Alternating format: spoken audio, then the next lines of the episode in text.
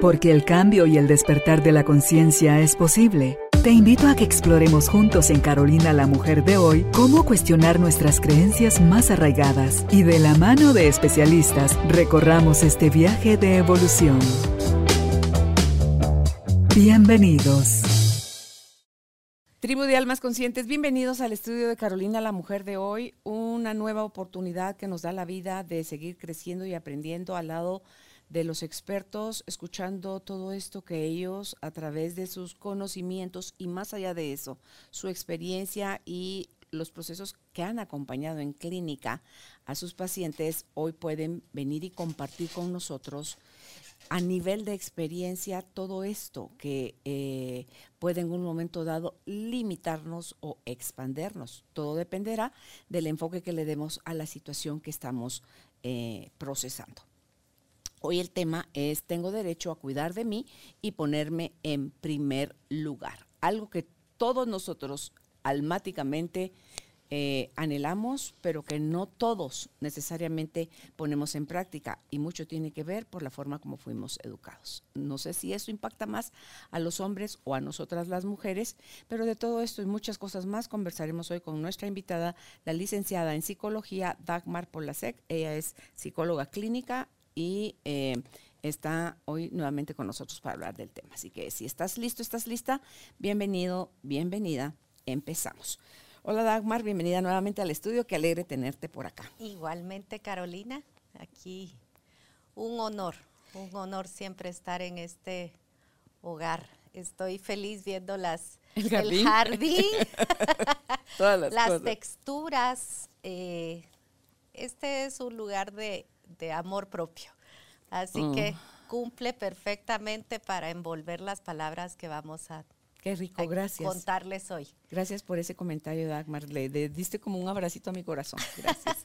no sé cómo sería cuando tú creciste, el colegio, la casa, las amistades y todo el entorno. Creciste en Guatemala como crecí yo. Eh, somos de generaciones diferentes, pero no sé si por ahí va a haber muchísima similitud en lo que escuchamos al tener o no tener derecho. ¿Cómo te decían a ti? ¿Te dieron permiso tácitamente o eras como que se sobreentendía, pero primero usted quiera y atienda a los demás? ¿Cómo te fue a ti en ese tema, en, tu niñez? Pues en mi niñez eh, iba a un colegio de monjas y teníamos naturalmente la educación de la moral y los principios, que, que esa es una buena base para una convivencia saludable con las personas. Eh, que hoy en día lo aprecio. En su momento lo sentía como, como buena niña, ¿verdad? Eh, en esa parte creo que, bien, una buena educación de respeto, cuidado, armonía, los demás, yo.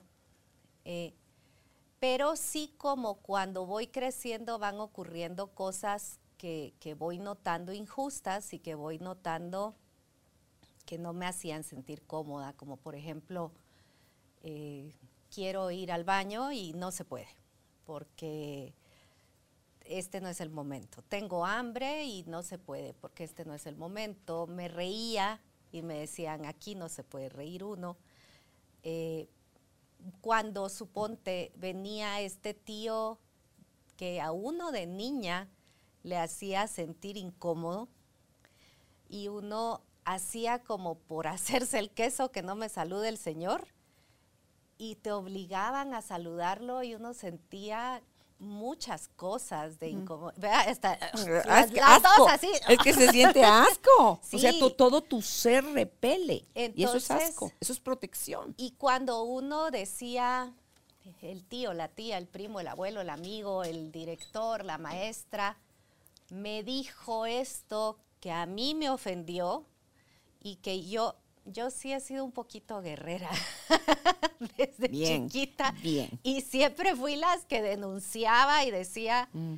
me dijo no sé qué, le hizo no sé qué. Y entonces a mí me iba fatal, porque yo no tenía por qué denunciar ni por qué responder. Y pobrecita Dagmar, qué carácter tan difícil, pobrecita, qué niña más difícil, pobrecita, es que porque no te dejas.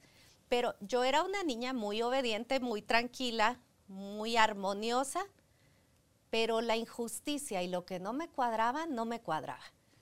Y fui severamente castigada una y otra y otra vez, fui pateada debajo de la mesa, mm, fui las miradas asesinas y sigo metiendo la pata al día de hoy. de alguna Muy de uno, sí. No me rompieron el espíritu, pero sí, sí tuve muchas heridas en mi espíritu por defender lo que yo no, vi, no veía congruente. Y yo decía, esto no puede ser. Entonces, he sido de las guerreras también aliadas de los otros a los que sí le rompieron el espíritu y yo llegaba y les decía, deféndete. O, te defiendo de una vez. O si no pasaba, interesantísimo, Carolina, que me decían, es que siempre alegas, es que siempre decís, qué vergüenza, ¿por qué, ¿por qué interrumpís en clase para eso? Pero a la hora que había que pedirle al catedrático una extensión, un examen, un algún favor, Dagmar, háblale tú. La que tiene voz. La que tiene voz. Entonces, cuando intenté dar mi voz, muchas veces fui apagada. No me lograron apagar del todo, pero sí vi a la mayoría de mi generación entrar, entrar, entrar, entrar, entrar, entrar y apagarse. Entonces... Imagínate, ¿a qué puesto te vas cuando te inducen a apagarte? Tú solita vas haciéndole a tu switch porque al permitirlo, porque el exterior puede, puede ser amenazante, pero quien al final tiene la llave del switch es uno. Te van desvalidando que tú vas haciéndole a la llave a la inversa para ir cerrando ese fuego interno que tienes dentro, que es tu luz, que es tu esencia, y entonces otros crecen. Cuando uno se chiquita, le estás dando esa, esa luz a otros y esos lo mandan a uno a la última de la fila. Entonces, ¿cómo está el que el amor propio y cómo es que... Ya no, ya no está, porque te dieron a escoger la, píldora roja, la píldora azul. Y era, ¿quieres ser tú con tu luz, con tu fuerza, con tu guerrera interna? con la justicia que tu alma te grita, aunque sea mi abuelo, no es correcto, aunque sea el director, no es correcto, aunque sea la dueña del lugar, no es correcto. Esta es esa píldora que nosotras, tú y yo, todas trancaseadas, con el brazo quebrado, con sangre, hemos seguido la batalla. Sí. Pero la otra píldora es la que la tomó la mayoría. Y la tomó porque es que con ese carácter horrible nadie va a querer estar contigo. Es que si alegas por todo, qué aburrido. Pero es que ¿por qué no te adaptas? El grupo manda, adaptate. Entonces, esta píldora es, te quedas con tu marido, calladita te ves más bonita, vas a ser la empleada del mes, vas a ser la mejor amiga de todos. Entonces, esta la vuelven, hay un pago por tu voluntad. Mm. Y muchas veces cuando las personas ya están como, como el, que lo agarró la, araña y lo envolvió en la tela de araña, dicen, ay, quiero mi libertad. Ya está un poco difícil. Pero se puede. Pero no, ajá. Pero nosotros vemos, nosotros tenemos tijeritas. todo el mundo tiene un punto donde puede entrar el corte. Por donde te puedes salir. Sí, sí, sí, sí, sí. Todo tiene, todo tiene un punto. Entonces, el mensaje fue sirva y aguante. Por supuesto. Y cállese. Y espérate, si, si nos vamos a mi generación, fue así, idéntico. Y si nos vamos a la generación de nuestras mamás, fue así de severo. Y si nos vamos a las, abuelas y así sucesivamente, hoy en día, dicen mis hijos, que ellos son cuarentones, dicen, nosotros estamos en la generación donde eh, le tuvimos miedo a los papás y ahora les tenemos miedo a los hijos. Dice, no, tampoco le digo yo, eh, porque eh, una mirada, yo todavía fui de las mamás, tengo 64 años, que con una mirada mis hijos sabían leer mi mirada. Imagínate, así de horrible. Era mi escuela, eso repetí. Pues es que sí. Sí, entonces, pero uno dice, porque también la vergüenza que sufre el adulto porque te decían a ti, por eso quise que tú dijeras de tu experiencia de, la juventud, es, cállese, qué vergüenza le hace, ¿por qué todo es pelea? ¿Por qué para todo alega? ¿Por qué nada le gusta? ¿Por qué? O sea, no es... Estoy todo el tiempo pobrecita. pobrecita Dagmar. ¿Cómo te aguantan? es que eso es un dolor. O vamos a la cena o a la comida y de una vez le digo que no le vaya a decir nada a tal persona porque, ¿por qué no, verdad? ¿Por qué no? Eh, eh, y te quedabas callada o decías igual. decía algo menos fuerte. Muy bien. Pero que lo digo, lo digo. pero, Es que- pero ¿sabes por qué? Le metí la risa. Ahí es en donde Para yo al- hablo.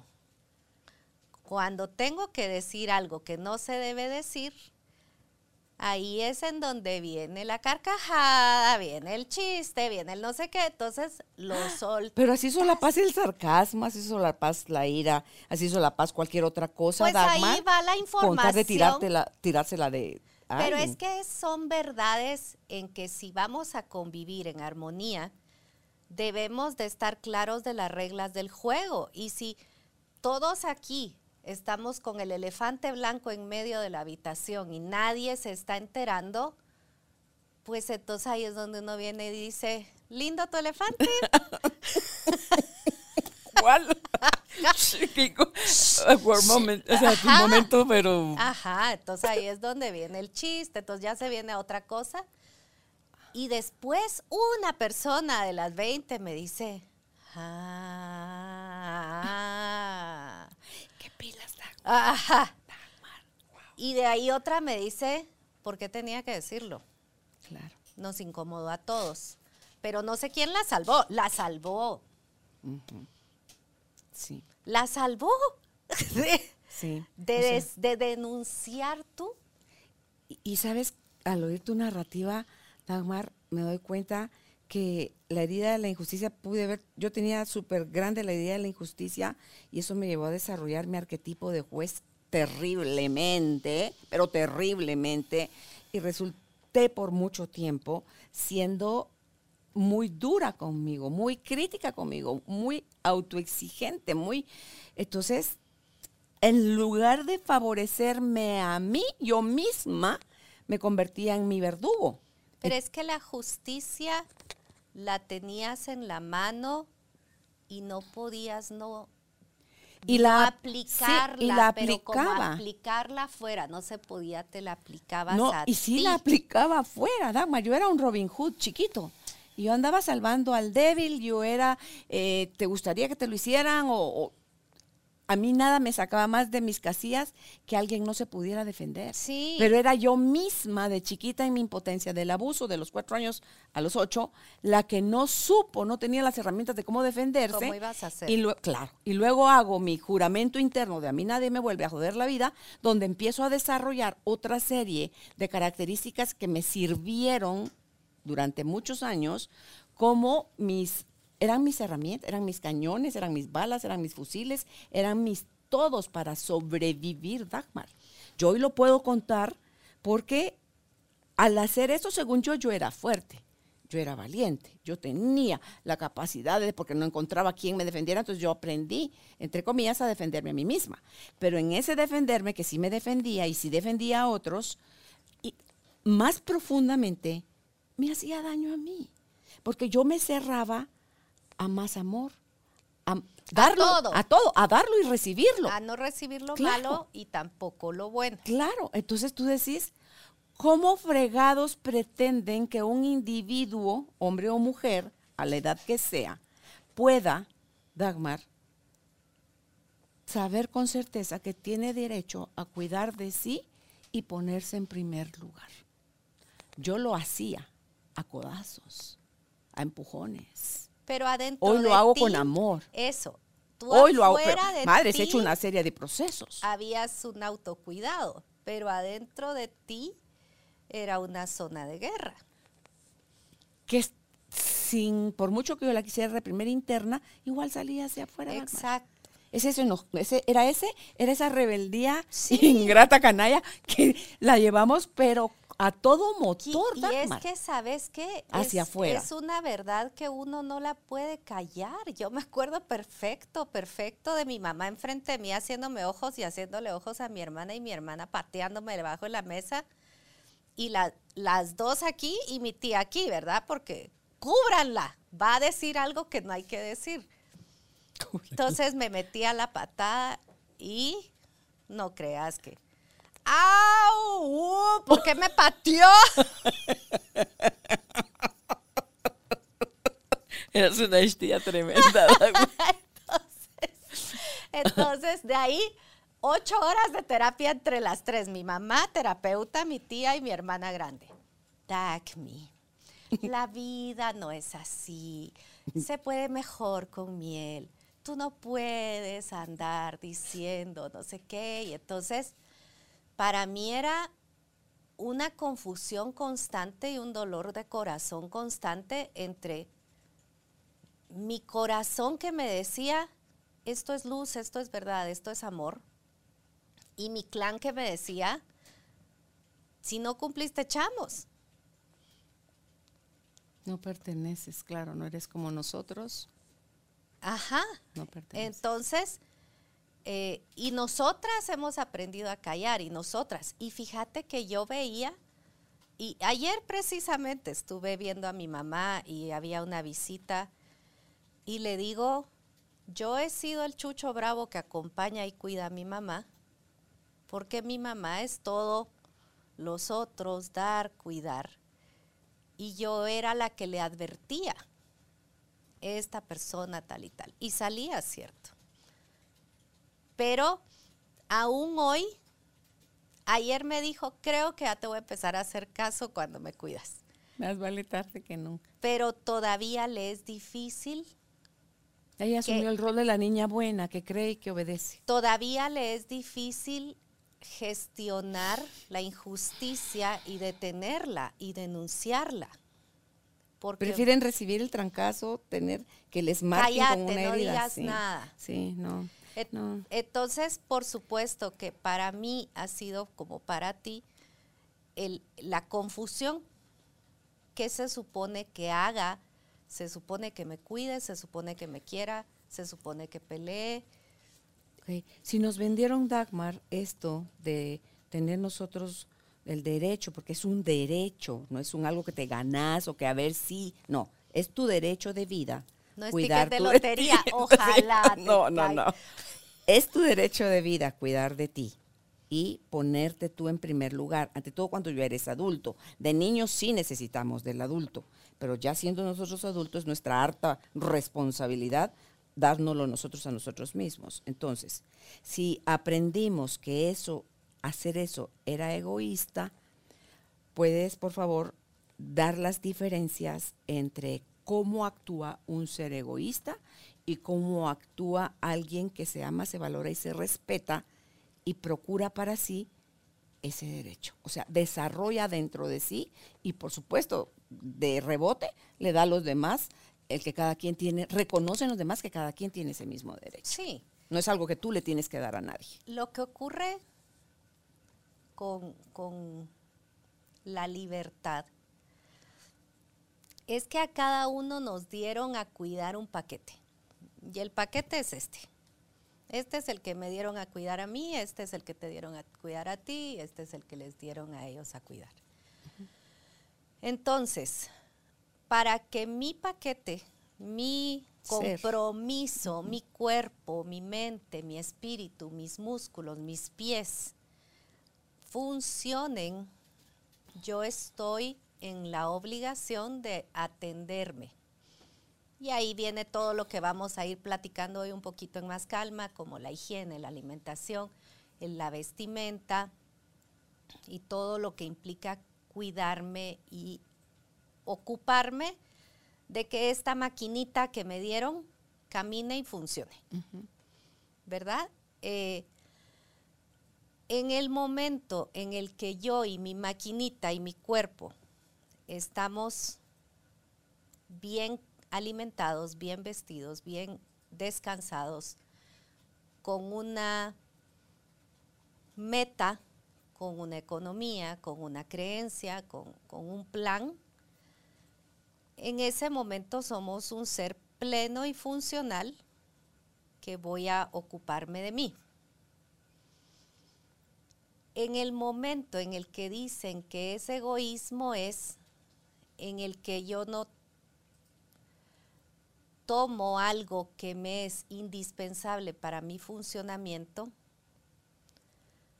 porque creo que se lo tengo que dar a otro.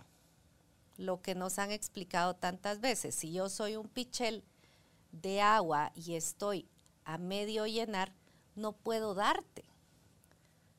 Entonces, dicen que soy egoísta si mi pichela está medio llenar y no te doy lo que me queda. Eso no es egoísmo. Eso es... Autocuidado.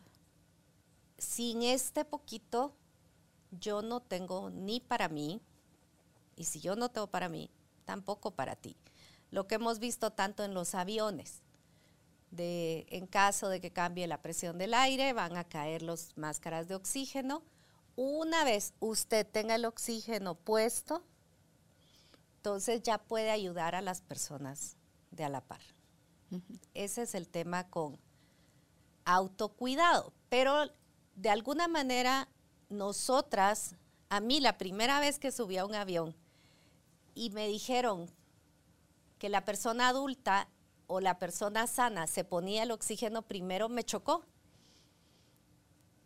Porque a mí me enseñaron que hasta que esté sin oxígeno el adulto o el cuidador y estén sus cuidaditos listos, ahí puede respirar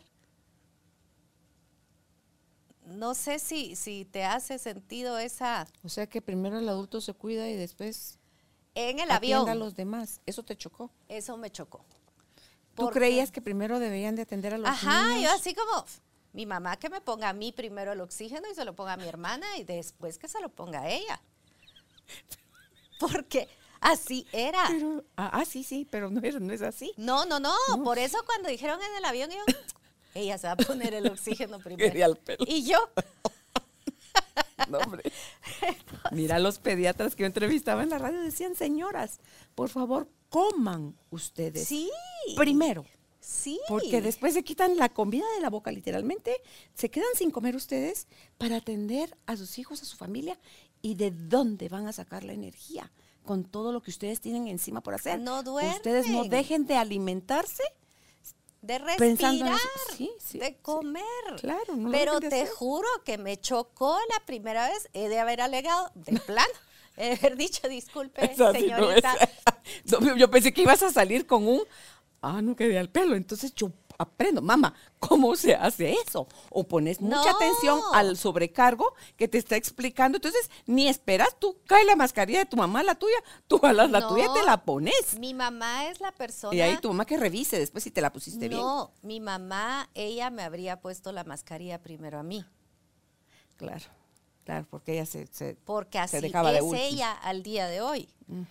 Entonces, para mí eso es, es, hay que cuidar a los otros, aunque yo no tenga nada más que dar ni para mi bienestar. Y me acuerdo perfectamente mi abuelita. No, es.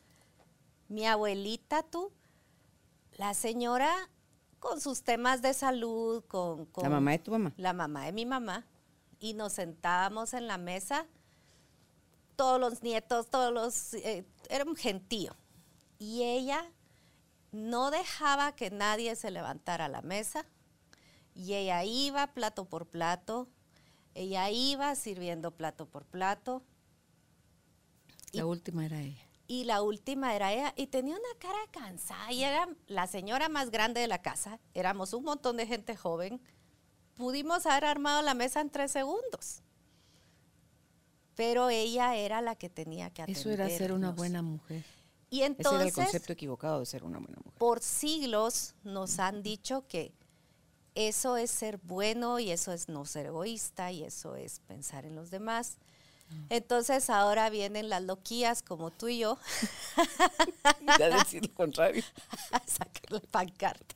Cuídate a ti mismo, ámate a ti mismo. Sí, sí. Y no es egoísmo. No, es amor propio. Es una nueva conversación. Fíjate que, la este, tenemos que ajustar. hay otra hasta que hasta dice cuando el amor de pareja que tanto se anda buscando, dice el amor antes de ser mutuo es propio. Sí. Entonces, ¿cómo pretendes tú llevarte en relación sentimental amorosa con alguien de una manera completa, profunda, si ni siquiera te tienes a ti? Mentira, andas vacío como succionando. ¿A quién le jalas la energía, el amor y todas tus carencias? Sí. Porque tú crees que tú eres incapaz de generarlo, cuando nosotros somos la misma fuente de amor, Dagmar. Y cuando decías el ejercicio del pichel, cuando es el amor verdadero, real, puro y nuestra esencia, yo no voy a tener miedo de, de, que ese pichel se va a vaciar, porque, mi pichel se está llenando constantemente. Entonces, mientras más lo, diría Ricardo Arjona, anda, ve y practícalo, mientras más tú actives el amor dentro de ti, más lo generas. Más hay para dar y más hay para recibir, porque sabes que es un algo que no se acaba. Es porque tú, Dagmar, lo tienes al 100%, yo lo tengo al 100%, no es que si yo te dé yo me quedo sin, no, porque tú lo tienes y sabes recibir el mío, yo lo tengo y sé recibir el tuyo. Entonces, podemos tener una relación de amistad que no nos carga, Dagmar, que no te quiero drenar, que no te quiero arrastrar, que no te quiero exigir y aplica a los papás, a los hijos, a la pareja, a las amistades, a todo el mundo. Pero ahí hay un gran pero. Ajá. Estamos de acuerdo en que nosotras hemos descubierto cómo mantener nuestro pichel lleno y llenarlo significa amor propio. Las personas que creen que no se lo merecen, que son víctimas, que la vida o la enseñanza les ha dicho que no traen su pichel lleno, sacan de su pichel una, una manguerita y y te roban y se lo meten en su pichel. Ah. Y te roban y se lo meten en tu pichel. Entonces, la información novedosa es que a lo mejor el pichel de estas personas tiene rajaduras que se pueden sostener, que se pueden reparar y que en el momento en que se llenen a sí mismos, la vida es inagotable y la felicidad es inagotable y la mm. paz es inagotable. Pero cuando yo pienso que yo necesito, es que ayer vi la película de los trolls. ok, ok. Está divina si quieren reírse un rato. Ok. Y hay unos malos, que no me acuerdo cómo se llamaban, que eran infelices y decían que solo si se comían a un troll iban a ser felices. Entonces estamos, hay muchas personas, y los trolls al final llegan y les dicen, no tienen que comerse a un troll para ser felices. Lo traen adentro. Y, ese es precisamente el mensaje de la película, de adentro de ti está, no se lo tienes que robar a alguien, no tienes Mendigar a nadie. No tienes que hacer que alguien te quiera y hacer que alguien te acompañe para que te dé eso que tú miras que el otro tiene. Sí cuando tú hacías el ejercicio de eh, manguerita aquí, manguerita acá para succionar, digo yo, me, me dejaste ver así como que, digo yo, si supiéramos realmente que eso de estar succionando un poquitito de aquí y de allá, no llena en realidad, Dagmar, así le vacíes su pichel al otro. Es como que tú tuvieras esa rajadura por la que se va a ir el agua. Sí, se va a ir el agua y entonces, por eso es que nunca estamos satisfechos siempre existe esa idea terca de que hace falta más conocimiento, más dinero, más amor, más posesiones, más viajes, más todo. Y es mentira. Y que es allá afuera que está la fuente que me va a llenar el pichel. Mm. Y el, por eso, la última del día es la novedad. Está uno, todo lo trae adentro. Uno viene completito, completito. Está tu troll uno ya trae el troll adentro feliz. Claro, claro. Eh, entonces, ya como hablaste de el atendernos sobre la higiene, la alimentación, la seguridad que te da tener un techo, ya sea alquilado o propio, eh, la vestimenta, todo eso, Dagmar, si pudieras hablarnos de cómo poner en práctica, cuál es la, la forma desde la mirada de la psicología más recomendable, en qué dosis empezar cuando se siente uno empty, total, o sea, así de un 100% vacío. Dicen, si usted tiene eh, diarrea, por ejemplo, no se tome un litro de agua tucu, tucu, tucu, tucu, tucu, tucu porque así como tucu, tucu, tucu entró, así tucu, tucu, tucu, saldrá. Se toma por sorbitos para que su cuerpo tenga la capacidad de sostenerlo. Entonces, ¿cómo no irnos de boca como ese ejemplo que acabo de poner, a la hora de empezar a autocuidarnos, nutrirnos, hacer nosotros ese papá y esa mamá internos que seguimos exigiendo afuera.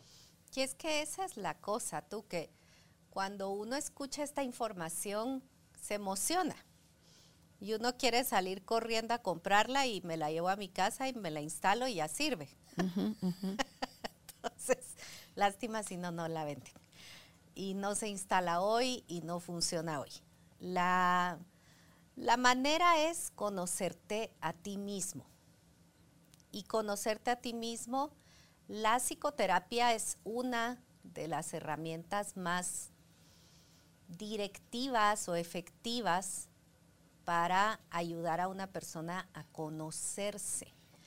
¿Y qué significa conocerse? Significa hacer una observación profunda, guiada de mí, en la que quiero entender quién soy, de dónde vengo, por qué soy. Y, y, lo que ocurre es que este ejercicio es sumamente frustrante porque implica que vas a cuestionarte, vas a desnudar tu alma y vas a tocar pedacitos del alma que duelen. Entonces, para conocerse mejor, hay que ir con el lobo feroz. ¿Qué tu consejo? Dagmar, por Dios. Y el lobo feroz es como el troll que está dentro de ti también. No, eso sí estaba molestando, no vayan con el lobo feroz. Está dentro de ti. Pero es que estabas muy seria, fíjate. Anda. Pero es que te oigo. Digo, pero es que digo yo, Dagmar, no es de ir con el lobo feroz, pero mira cuánto trabajo, decime si no. Vivimos con el lobo pues, feroz. cuánto trabajo nos costó tapar todas aquellas cosas que nos ofendieron, nos dolieron, no nos gustaron, Dagmar. Costó trabajo. Sí. Porque no queremos sentir latente todos los días de nuestra vida esa sensación. Entonces uno dice, ah, entonces solo quito, como quitar este jack de aquí de la mesa y ya se acabó. Ajá. Entonces, pues, pues pudiera ser así. Pero está usted con la voluntad, el deseo de quitar el jacks y ver qué hay abajo del jacks. Porque abajo del jacks lo primero que va a ver es la basura. Pero después viene el oro, viene su- usted, viene su esencia. Entonces, pero quiere agallas, Dagmar. Eso de ir con el lobo feroz. No, quiere ¿sabes esa- ese deseo de, de vivir diferente. Realmente eh, vivimos con el lobo feroz, vivimos con el miedo, vivimos aterrados de miedo y vivimos con culpa. Yo recuerdo perfectamente esa época de, de jovencita que en la noche me acostaba y decía, ay no, dije demasiado, ya me regañaron, dije mal, dije bien. Y, y le decían a uno, es que ya viste por tu culpa, porque dijiste, porque hiciste, porque te vieron, porque no te vieron, porque fuiste, porque... Entonces, sí hay un lobo feroz que nos está persiguiendo y es el que dirán y es aquello que si me duele y si me molesta, no es mío. Y esa es una de las formas en que les digo a las personas, si usted siente que se le atraganta la garganta, siente que le duele el estómago, siente que le duele algo o, o calor o frío, una sensación de tu cuerpo que te hace detenerte, estás actuando en contra de ti. Pero el seguir la, la línea de dónde me duele significará muchas veces ir y encontrar cosas que nos han enseñado que son pecado, como estoy enojada con mi mamá, estoy enojado con mi papá.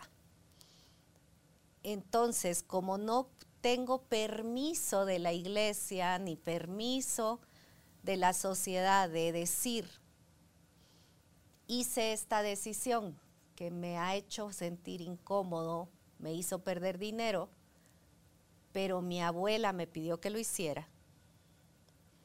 Entonces, privilegiamos. Me conozco, me cuido, me quiero, no soy el más popular, o obedezco a la abuela, al papá, al tío, a la sociedad y me ignoro. Y ese es el gigante que tenemos atrás cuando hablamos de amor propio. Porque la decisión del amor propio es muy dura. Es tú contigo, en tus pies, en tu, en tu fuerza, o tú flotando a la deriva. A la deriva para que ellos estén felices. Entonces, esto es para grandes. este trabajo para grandes. no para los que ven cuentos de hadas y esas cosas. No, no, no, ok, sí. No, es que es cierto. esa historia que dice abuelo cuando están peleando el lobo negro y el lobo blanco, mm. ¿quién de los dos lobos va a ganar? Al que tú alimentes, le responde el abuelo. Entonces tú ponías el ejemplo, una es tú contigo, parada en tu ser, nutriéndote a ti, amándote a ti, dándote ese primer lugar y ese derecho, o tú satisfaciendo a la vida y a Raimundo y a medio mundo sin ti, flotando a la deriva. Sí, sin mí. Ese es el lobo. Ah, si tú alimentas ese lobo, que sería pura lata que dicen que normalmente es el lobo negro, ¿ah? y al blanco lo ponen como al bueno, pero al lobo que tú alimentes, el lobo que tú alimentes, o sea, si el que alimentas es gústale a los demás, sea aprobada por los demás, pero mientras te sigas rechazando a ti, tú a ti, ¿qué importa que los demás te aprueben si tú no te apruebas a ti? Entonces deja de alimentar a ese lobo porque ese lobo te aleja de ti y alimenta tu lobito interno, está ahí como cachorro, esperando dentro de ti ser visto. Ser visto y ser amado y ser protegido.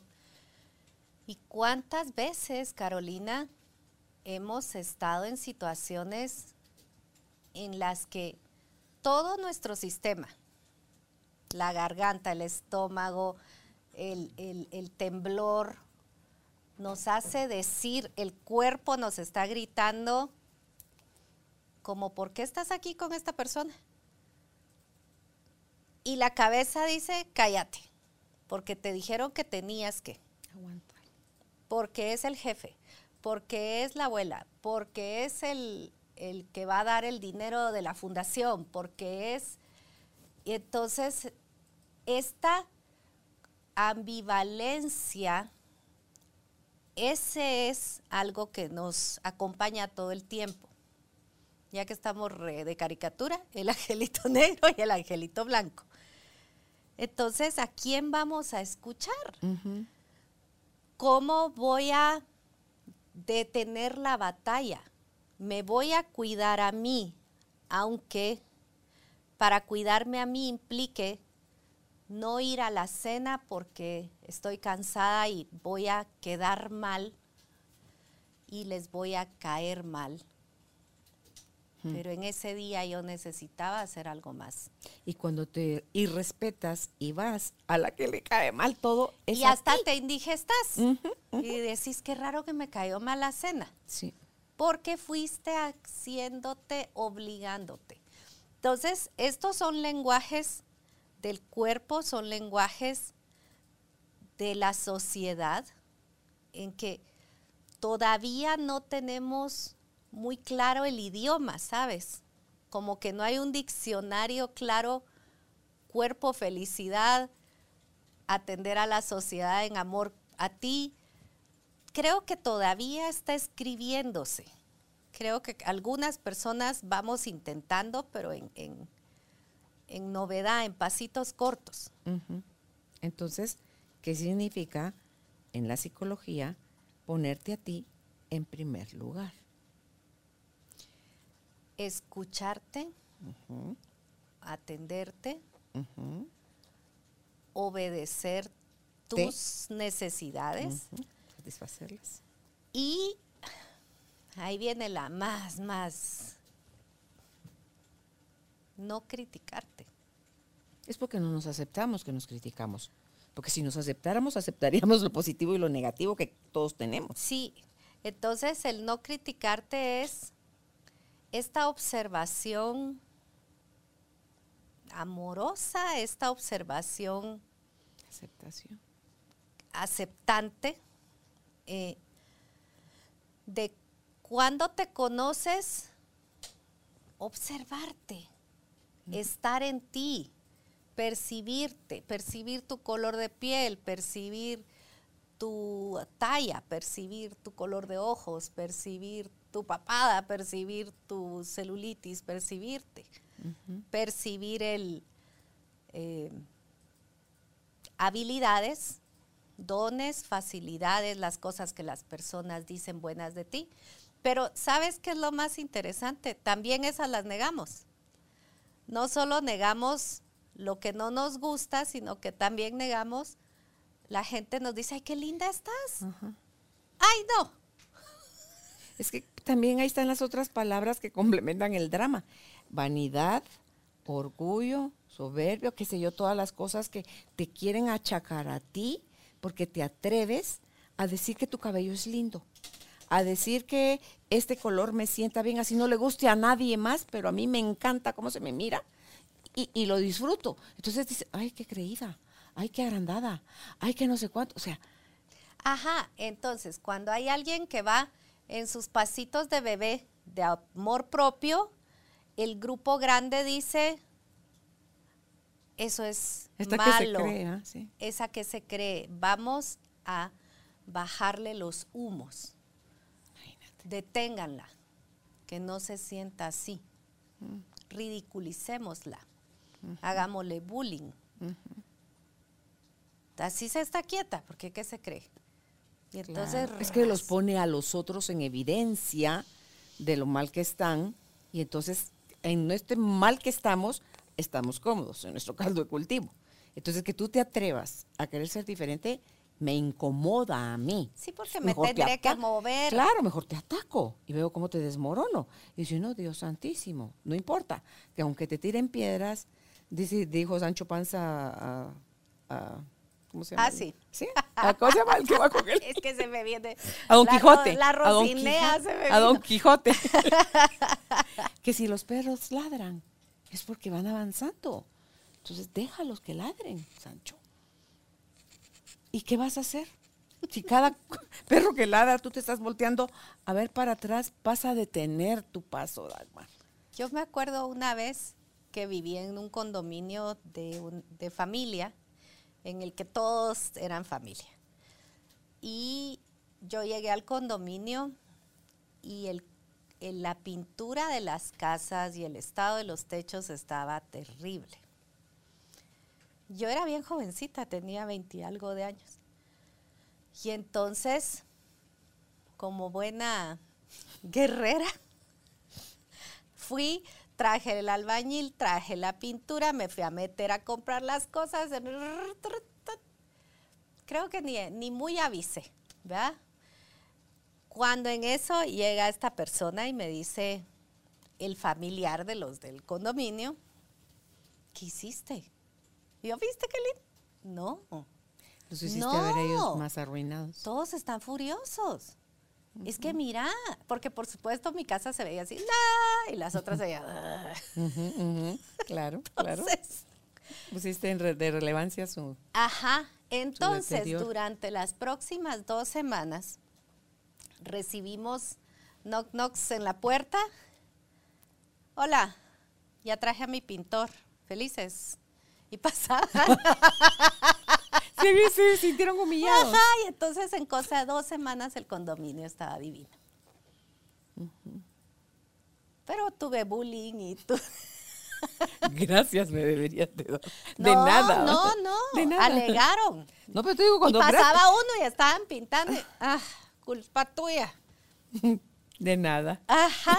De nada. Y seguís tu camino. De nada. Sí, entonces el amor propio eh, era lo que decíamos, ¿ves? Es una cosa contagiosa, pero no hay que ir de puerta en puerta y decirle a las personas, yo sé cómo tú tienes que vivir. Hay que ir diciendo, yo me cuido, yo me amo, yo me integro, yo me cultivo, yo hago esto para mí y mi cuadrito. Y entonces el del cuadrito de la par va a decir, ah, va pues. o te da la espalda, se va para otro lado donde no le molestes, porque le molesta tu luz. Sí.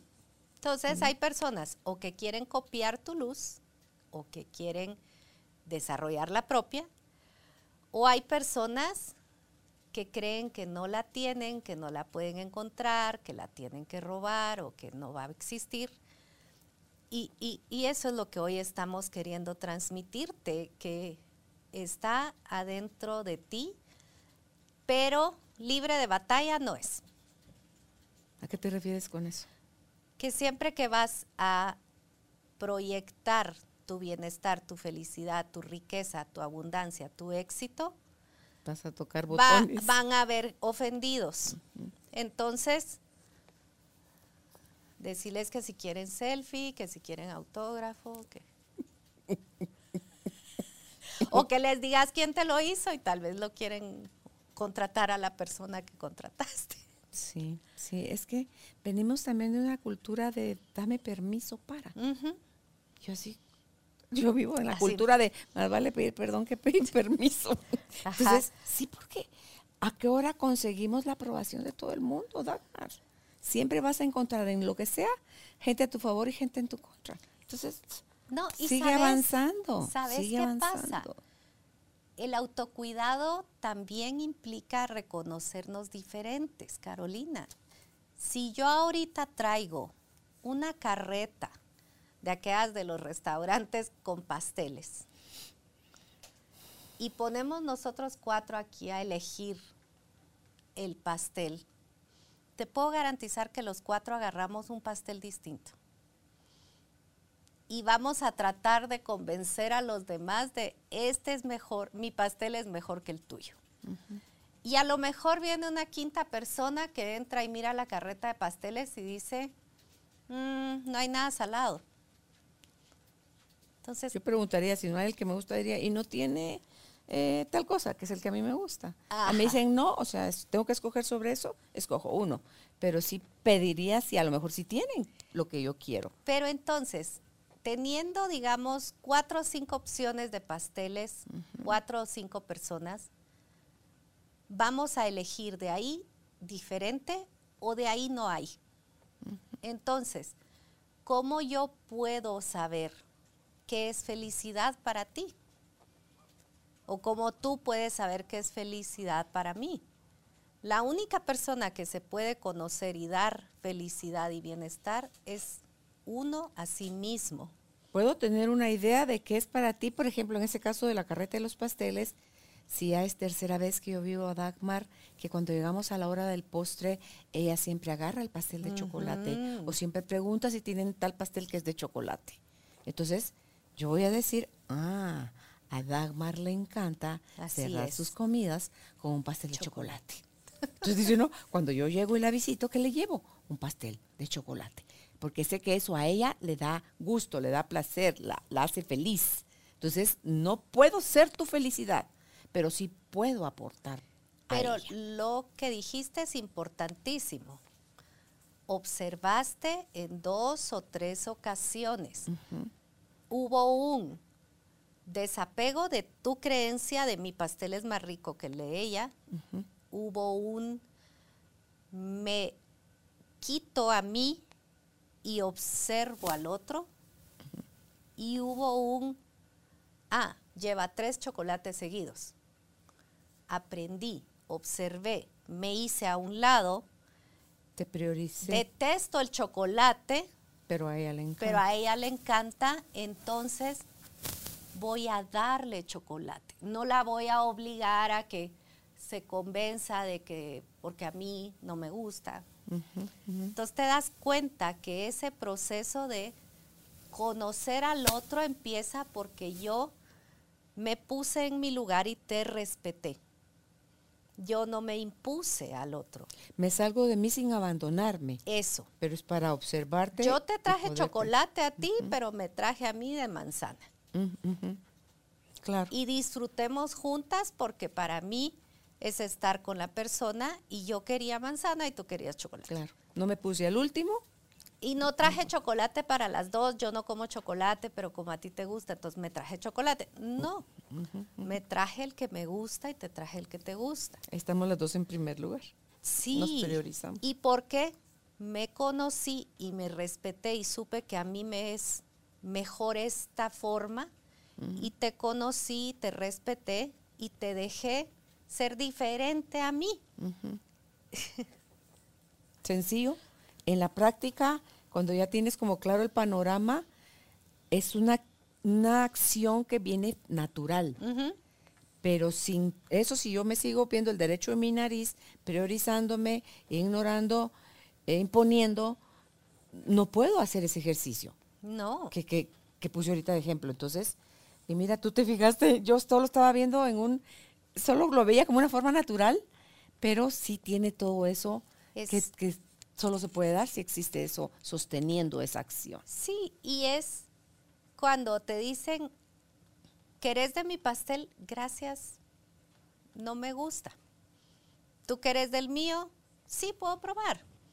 Bueno, pero es el, el, el ir a conociéndome que me gusta, que me agrada, me desagrada. Y creo que esto nos lleva a la, al decir no. los límites, ¿verdad? El poner límites, el, respetarme. Eh, yo siempre digo que cuando una persona llega a, a respetarse y amarse, pone un valor. Y cuando estamos que no nos conocemos es como un anillo, como una joya que, que, se la roban, que la venden en el mercado, que está empolvada o tirada. Y cuando ya nos hemos conocido, siempre se me imagina el museo con, con una joya en medio de una habitación gigante con policías y con, con luces cuidando a esa joya bajo una cajita de cristal. Blindado. Blindado. Esos son los límites. Y, y, Esos son signos de amor de, para ti y para los otros. Exacto. Porque cuando respetas los tuyos, respetas los otros. Sí. Porque si yo no sé qué quiero y yo voy obligada para quedar bien contigo, entonces probablemente yo no lo disfrute y sin querer haga comentarios incómodos. Porque yo vine porque a ti te gusta. Es que tú dijiste aquí. Sí, a mí nada de la carta me gusta. ¿Cuánto me sacrifico por ti? Ajá. Entonces, el, el no cuidarme y el no amarme no le hace bien al otro. Es una forma de agresión. Algo con lo que quieras culminar tú, el por qué es tan importante y valioso ponernos a nosotros en primer lugar, porque es nuestro derecho de vida y no es una acción egoísta. Porque Jesús dijo que venimos a amar y a dar amor. Y la única manera que puedo dar amor es si me siento en plenitud y la única manera que puedo amar es si yo ya me completé. Que es, fíjate que es al nivel en el que estamos, en la etapa de vida en las que estás, con las situaciones de tu presente, sentirte completo, porque no sabemos qué fregado nos va a pasar mañana o el, el 2030 si seguimos vivos, o qué necesidades o qué cosas vamos a estar ya excedidos de es en donde sea que estemos, en la fase que estemos, en la edad que tengamos, la situación sentimental que estemos pasando, ahí estamos completos. No una pérdida, no una enfermedad, no un fracaso, no un dejar algo atrás, nos incompleta. No. Estamos completos, pasando un proceso a lo mejor doloroso, que nos pone el pelo de punta, pero completos. Sí, Buda siempre decía que hay que tener satisfacción y bienestar en todo momento. Eh, y hay que sentirse pleno y satisfecho en la enfermedad. y si la enfermedad es lo que te toca en ese momento para atravesarla, en ese momento estar plenamente enfermo, con todo lo que implica. Sin conmiserarte, pero sí amándote. Y amándote enfermo, ¿qué significa?